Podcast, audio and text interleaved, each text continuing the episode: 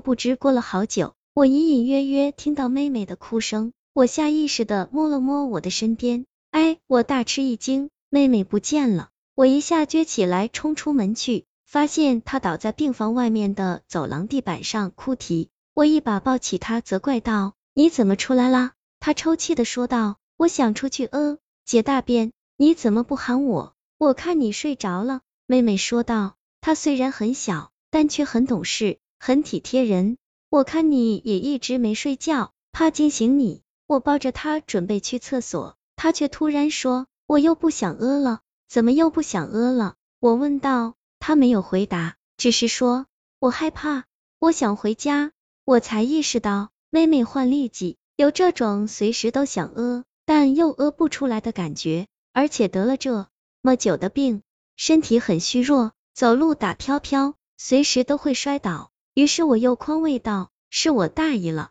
你以后怎么也得叫醒我，不然又会遭摔倒的。”当时我是想叫醒你的，妹妹说道。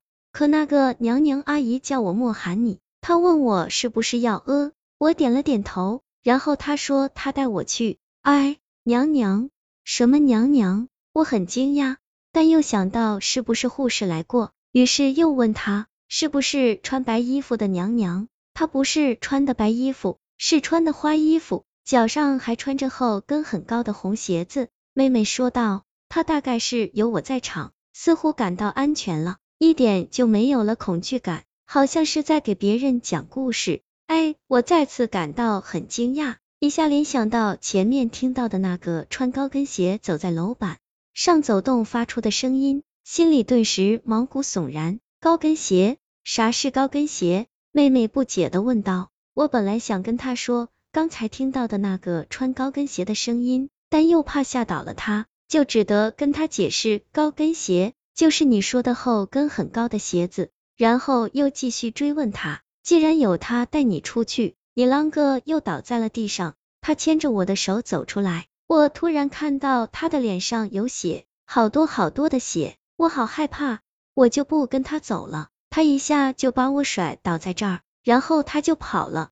他从哪儿跑的？妹妹指着走廊尽头的那扇窗口说道：“他从那儿跳出去了，跳出去了。”我下意识的重复了一句，心里重重的打了个问号。是不是有人跳楼自杀，或真的是鬼魂？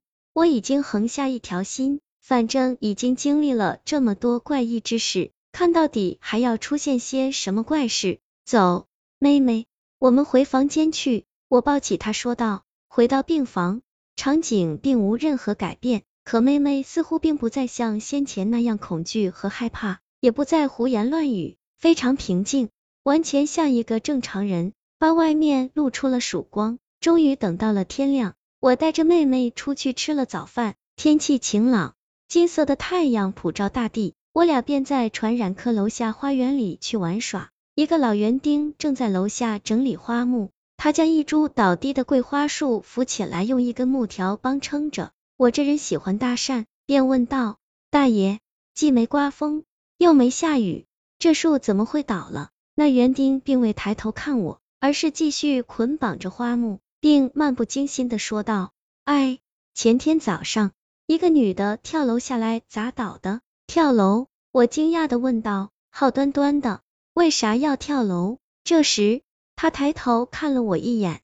然后又看了我妹妹一眼，欲言又止，似乎不便回答或不想回答，或者是他又根本就不知道。不过，最后他叹了口气道：“哎，医院经常会有人跳楼，有些绝症病人医治不好，又非常痛苦，往往就采取跳楼的方式结束生命。长痛不如短痛。”这下他的话匣子已经打开，我并未再问什么，他却自言自语的说道：“不过前天那个女娃跳楼，并不是得了绝症，而是想不开，自寻短见。”哦，我不经意的应了一声。他继续说道：“听说那个女娃耍了个男朋友，还怀上了那个男人的孩子，但那个臭男人却不负责，将她甩了，她就只得忍痛打掉腹中胎儿。”他父母觉得女儿有失体统，也不愿到医院来照料。他孤苦伶仃一个人在医院，刚堕胎就有点神经不正常，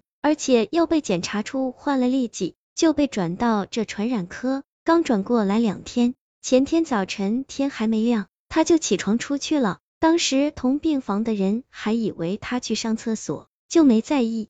只等听到外面楼下咚的一声响，才引起人们的警觉。哎，园丁叹气道：“这个女人也够惨的，脑壳就搭开了花，脑髓到处都是。”随即他像是发现了什么，嘿了一声，然后用一个铁钩子从排水沟里挑起一只红色高跟鞋，道：“这不是他的鞋子吗？前天那么早就没找到。”哎，我突然一惊，猛然想。